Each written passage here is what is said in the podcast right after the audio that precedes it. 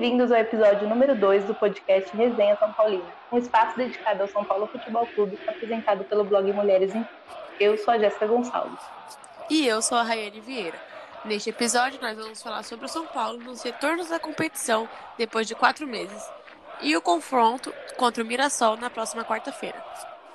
Hoje nós estamos acompanhadas da nossa convidada que é muito especial e provavelmente vocês já conhecem. Seja bem-vinda, Bela. Obrigada, meninas. A Bela é dona da página SPFC Hereditário no Facebook. Eles, eles têm 121 mil curtidas e ela administra junto com o pai dela, Rogério. E lá a nossa convidada traz um conteúdo bem bacana sobre o nosso tricolor. E eles estão com um novo quadro que se chama História em Dois Minutos, que vale muito a pena conferir.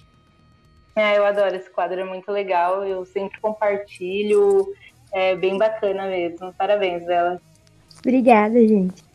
Bela, eu tenho umas dúvidas, umas curiosidades sobre você. Com quantos anos você começou a ir para jogo? Nossa. Olha, desde bem pequenininha. Eu acho que eu tenho foto minha tipo bem bebê no estádio já, mas que eu me lembre, assim, acho que um por volta dos três anos, acho que em torno disso eu já estava lá no Morumbi. Nossa. Quem foi a pessoa mais legal que você conheceu assim que te deu um frio na barriga? Ah, o Lugano. o Lugano é meu maior ídolo. Quando eu conheci ele, eu acho que foi uma das poucas vezes que eu chorei por conhecer alguém. E eu fiquei muito nervosa. E ele foi, assim, incrível comigo, super simpático. O Hernanes também é outro jogador que, assim, foi maravilhoso comigo. Mas eu tenho um carinho muito grande pela recepção que o Lugano toda vez que fala comigo tem. Ele é sensacional.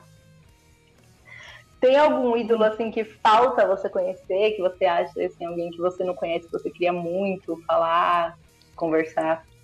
Ah, tem o Kaká. eu amo o Kaká demais. E o Luiz Fabiano. Pelo Luiz Fabiano, eu, eu, vi muitos jogos no, ao vivo no Morumbi. Eu vi ele jogar muito, vi ele fazer muitos gols. Então eu tenho uma admiração muito grande por ele. Acho que até mais do que pelo Kaká, porque eu vi muito o Luiz Fabiano jogar. Então acho que faltam os dois para eu conhecer. O Luiz é maravilhoso, não sou suspeita a falar dele. Ô, oh, Bela, você pretende trabalhar com comunicação, futebol, quando você estiver mais velha? Olha, essa é uma pergunta muito polêmica que muita gente me faz e a resposta é não.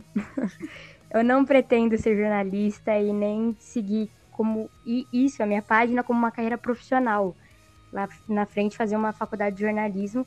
Eu quero ser médica. Surpreendente dela. É, eu não esperava uma resposta dessa. Nem eu. Bela, você tinha quantos anos em 2012? Você lembra? Quantos você tem agora? Eu tenho 14. Eu vou fazer 15. Eu tinha cerca de 6 anos. Você lembra do São Paulo campeão? Olha, daquele título de 2012, eu lembro é, de algumas coisas, detalhes, assim. Não lembro o jogo todo. Eu lembro da demora gigantesca pro Tigre voltar ao campo. E eu lembro, acho que foi a cena que mais me marcou. E ali eu tive certeza absoluta que eu queria torcer pro São Paulo. Foi o Rogério Senna entregando a baçadeira de capitão pro Lucas levantar a taça. Ali, na, ali eu falei, não, não, não existe outra coisa que eu ame mais no futebol do que o São Paulo. Então, Nossa, foi. Eu torcer pra esse time, com certeza. Foi muito emocionante. Né? Foi muito, foi sensacional. Assim. Demais. Esse dia, para mim, eu acredito que pra maioria dos São Paulinos foi um misto de felicidade e de tristeza. Porque eu sou fã do Lucas, então era a despedida dele. A gente foi campeão, eu não sei se eu chorava de felicidade ou se eu chorava de tristeza porque ele tava indo embora. Saudades é. do Lucas. Sim, sim. Até assim, eu, eu sou um pouco mais velha, vi muitos outros títulos, muitos não, né? Mas vi alguns outros títulos do São Paulo na arquibancada, consegui participar de outros. E mesmo assim, esse título ainda emociona muito por toda, por toda a mística que teve, assim, o Lucas, é, o, o Tigres não voltar, tudo aquilo foi muito, sei lá, foi, parecia que a gente estava vivendo um sonho mesmo, né? Foi incrível. Sim, e a briga no bastidor, né? A história Sim. é muito doida também. É, vamos falar agora sobre o retorno do São Paulo, que voltou a campo quinta-feira passada no Morumbi, sem público, é, mas com barulho da nossa torcida nos alto-falantes, o que deu a, aquela, aquele ar de a gente estar tá distante fisicamente, mas a gente está aqui de alguma forma. Tinham faixas, bandeiras, é, mas parece que o incentivo não deu muito certo, já que o time perdeu por 3 a 2 o Bragantino. É, é importante entendermos que o Bragantino é uma ótima equipe, né? Que não sofreu nenhuma alteração na parada da pandemia.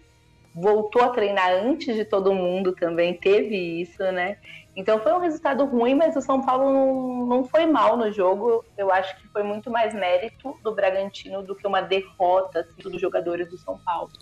Concordo com você. É, e no domingo a gente foi até a Vila Belmiro, né? Jogamos com reservas, enfrentamos o Guarani e conseguimos vencer por 3 a 1 Foi uma vitória importante, né? Vocês querem destacar alguma coisa, algum ponto principal da partida? Olha, da, da partida de quinta-feira, eu vou citar um ponto muito bom, que é o Pablo, né?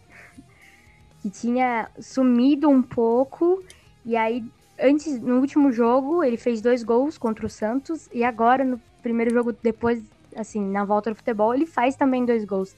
Eu acho que é muito importante a gente é, enaltecer isso, que ele tá mudando bastante no começo do. No final, assim, no meio do ano passado, ele não estava se destacando tanto. E agora ele tá voltando com tudo. Eu acho muito bom destacar isso. Eu vi muito torcedor criticando o Volpe. se é que isso é, é possível, né? Pois é, eu vi muita gente criticando o Volpe dizendo que as bolas que, que o Bragantino chutou no gol eram defensáveis e até poderia ser. Eu acho que a gente não pode criticar o Volpe, até porque no jogo de domingo ele provou para todos nós, né, que é um dos jogadores mais completos do Brasil. É verdade. Eu queria deixar, tipo, um destaque, eu acho que nos, nos moleques. Eu achava que ia ser um jogo um pouco sofrido, por a gente ter entrado só com reserva. A maioria os moleques da base, né? E eles realmente mostraram vontade. Eu não vi fazerem corpo mole. Queriam mostrar resultado e que, quem sabe, ali eles merecem uma chance no time principal. Eu acho que nesse retorno, quem mais merece destaque é o Wolf. Para mim, ele fez uma boa partida na quarta, na quinta, desculpa, mas é, no jogo de domingo, é, ele fechou o gol, ele fez defesas impressionantes, é, foi é, uma atuação assim exemplar. E eu, eu sinceramente espero que continue assim, né? Porque nesse jogo que a gente poderia perder, ele teve uma, uma atuação tão boa, agora a gente não pode perder mais. A gente não pode perder de jeito nenhum. Então eu espero que ele não comece a falhar agora, Deus me livre. Desejo toda a sorte do mundo ao Bulb, porque a gente vai precisar muito dele agora. E eu acho que ele é o maior destaque da volta do São Paulo. E essa vitória foi polêmica, né? Dividiu muito a opinião da torcida. Agora que o jogo passou, vocês têm coragem de confessar? Vocês queriam que o São Paulo tivesse entregado ou não? Nossa, eu mudei de opinião 300 vezes. Eu queria, depois eu não queria, depois eu queria. Eu mudei muito de opinião. Eu fui lendo a opinião das pessoas e as pessoas argumentando por que sim, por que não. E eu fui mudando, mas na hora que o jogo começou, eu torci pelo São Paulo. Eu acho que não, não tem como ser diferente. Eu não consegui, eu acho que não dava. Mas o que me deixou mais preocupada nessa polêmica, né, de entrega ou não entrega, é a maneira que as pessoas trataram, sabe? Alguns dizendo que queria que entregasse, que quem queria que entregasse não era torcedor de verdade sabe? É muito difícil falar isso, sendo que no futebol existe uma rivalidade muito grande, sabe? E provavelmente eles, no nosso lugar, entregariam o jogo. Sabe? Por outro lado, aí você vê a principal organizada do time revoltada com uma vitória, sabe? Como assim revoltada com uma vitória? Então eu acho que, como tudo no Brasil, sabe, hoje em dia, tá muito polarizado, sabe? As pessoas ficam muito extremistas com as opiniões e acabam atacando uns aos outros. E eu vi muito torcedor do São Paulino se atacando por causa disso, e eu isso foi uma coisa que me deixou bem chateada. Eu acho que independente do que fosse acontecer, é, não precisava os próprios torcedores se atacarem, sabe? Sim, eu, eu no começo, vou ser bem sincera, eu achava que a gente tinha que entregar justamente por causa de 2009, que eles entregaram, né?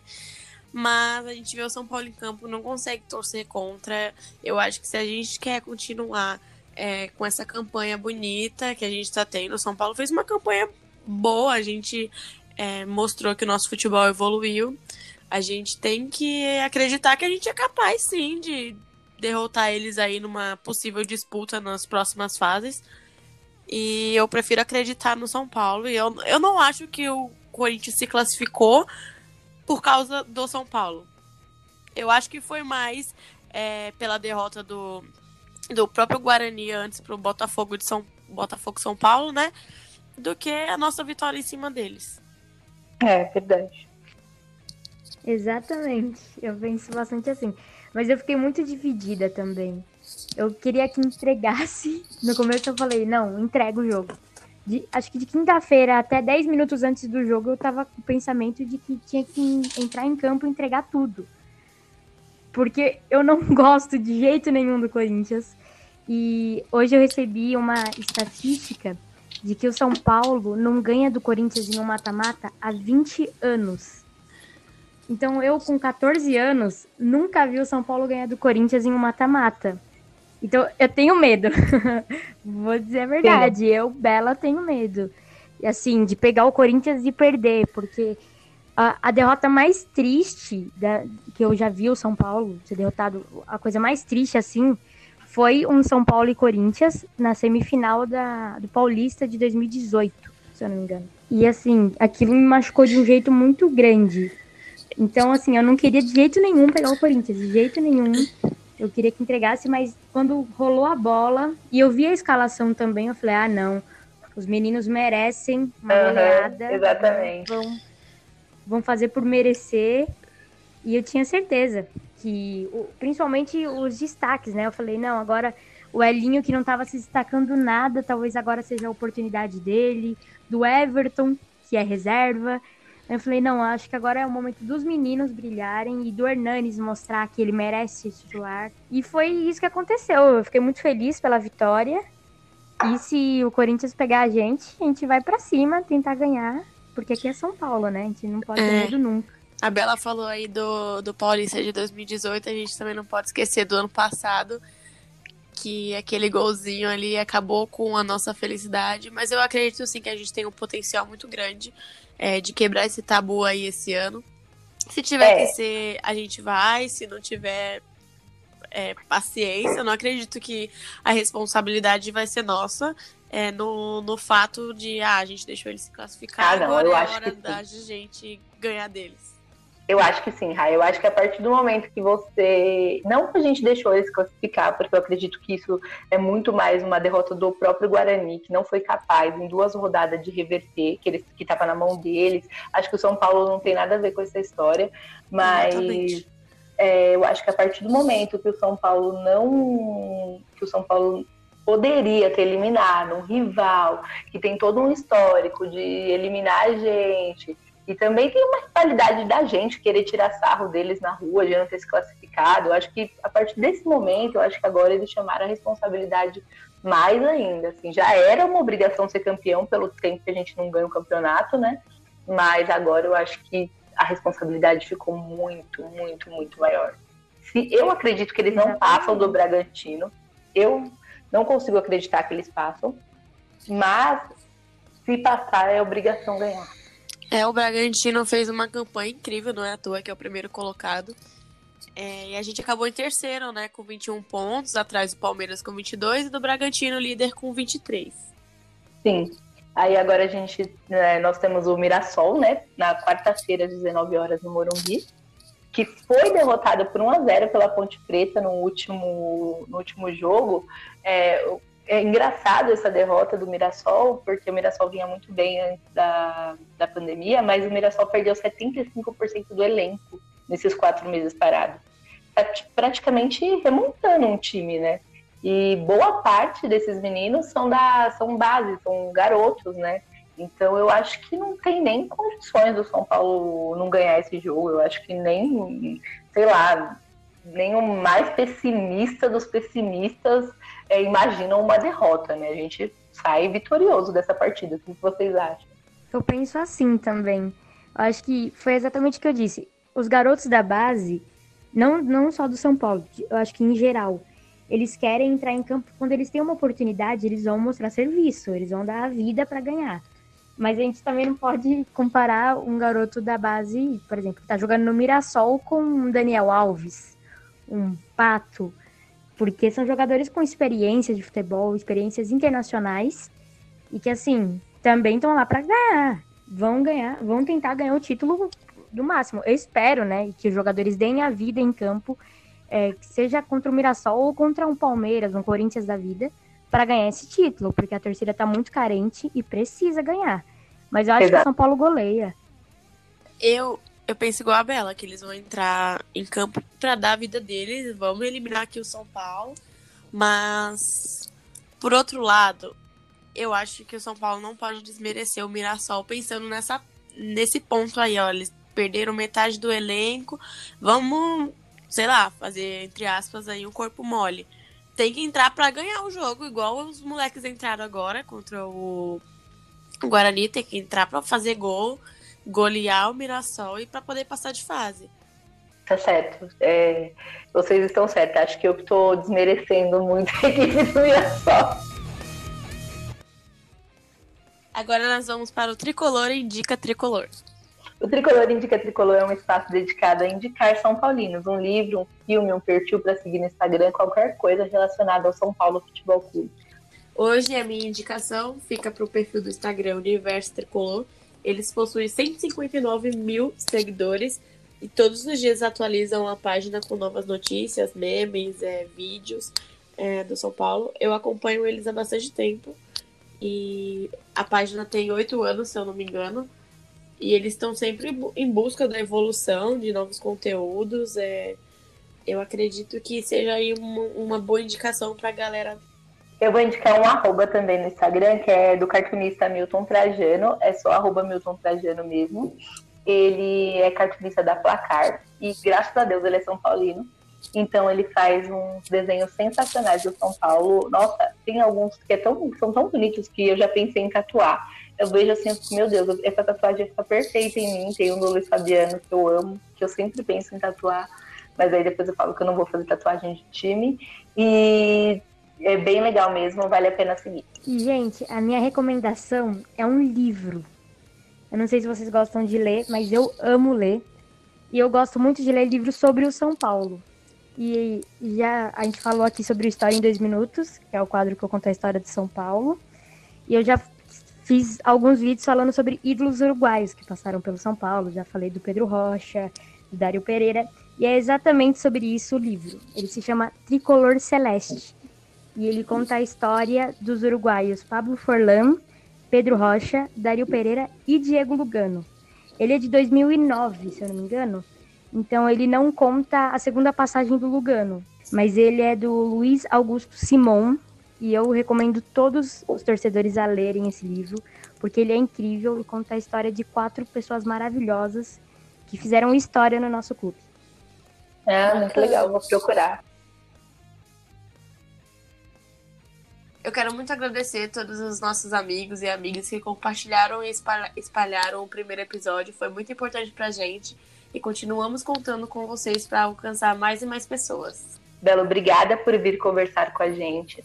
Parabéns pelo seu trabalho nas redes sociais. Eu imaginava que ia ser uma coisa contínua para muito, muitos anos, né? Achei que íamos ver uma jornalista, mas é, tenho certeza que sendo jornalista ou médica, como você pretende, vai, você vai fazer muito bem, seja lá o que for.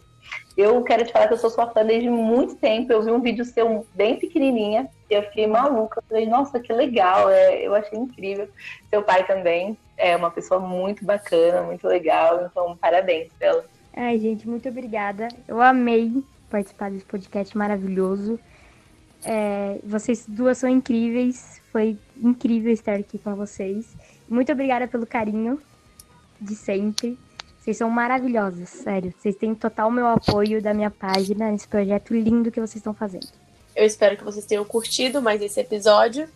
É, curtam, compartilhem, indiquem para as amigas. Nós aqui do Resenha São Paulina estamos doidas para convidar um monte de menina para somar e jogar conversa fora sobre o nosso amor do futebol.